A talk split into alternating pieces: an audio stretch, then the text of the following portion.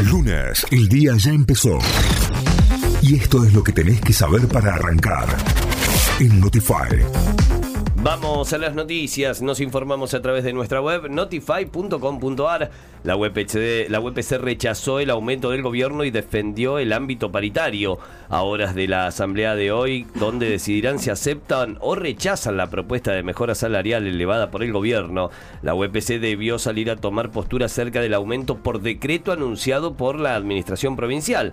Se trata de un 10%, otorgado justamente por decreto, que el gremio rechaza toda vez que la comisión de Política Salarial y Laboral Docente es el ámbito excluyente para debatir acerca de los aumentos. Alerta por tormentas fuertes para el sur de Córdoba y otras tres provincias. El Servicio Meteorológico Nacional emitió una alerta por tormentas fuertes con lluvias intensas y ráfagas de viento para el sur de Córdoba.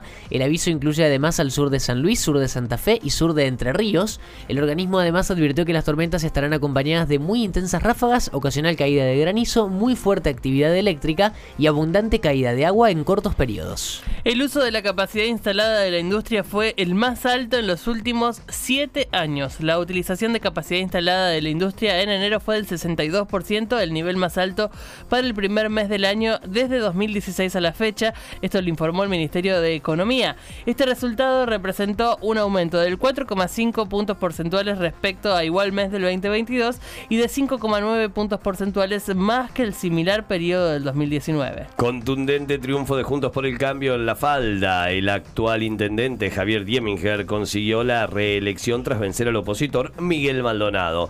Con un 100% de las mesas escrutadas, Juntos por la falda logró el 71,07% de los votos, mientras que la falda en acción obtuvo un 28,93%. En tanto, juez de Loredo, Rodríguez Larreta y Gerardo Morales fueron parte de los festejos. Instituto logró una histórica victoria en la bombonera. La Gloria ganó 3 a 2 a Boca por la octava fecha de la Liga Profesional, Joaquín Varela, Adrián Martínez y Santiago Rodríguez convirtieron para Instituto, mientras que Pallero y Merentiel marcaron para el Ceneice. En tanto, River le ganó 2 a 0 a Sarmiento y es líder provisorio del campeonato, y Talleres perdió 1 a 0 en el Kempes ante Banfield. Hoy sigue la fecha con Newells San Lorenzo, Huracán Rosario Central y Lanús Argentinos. Notify, las distintas miradas de la actualidad para que saques tus propias conclusiones. De 6 a 9, Notify, plataforma de noticias.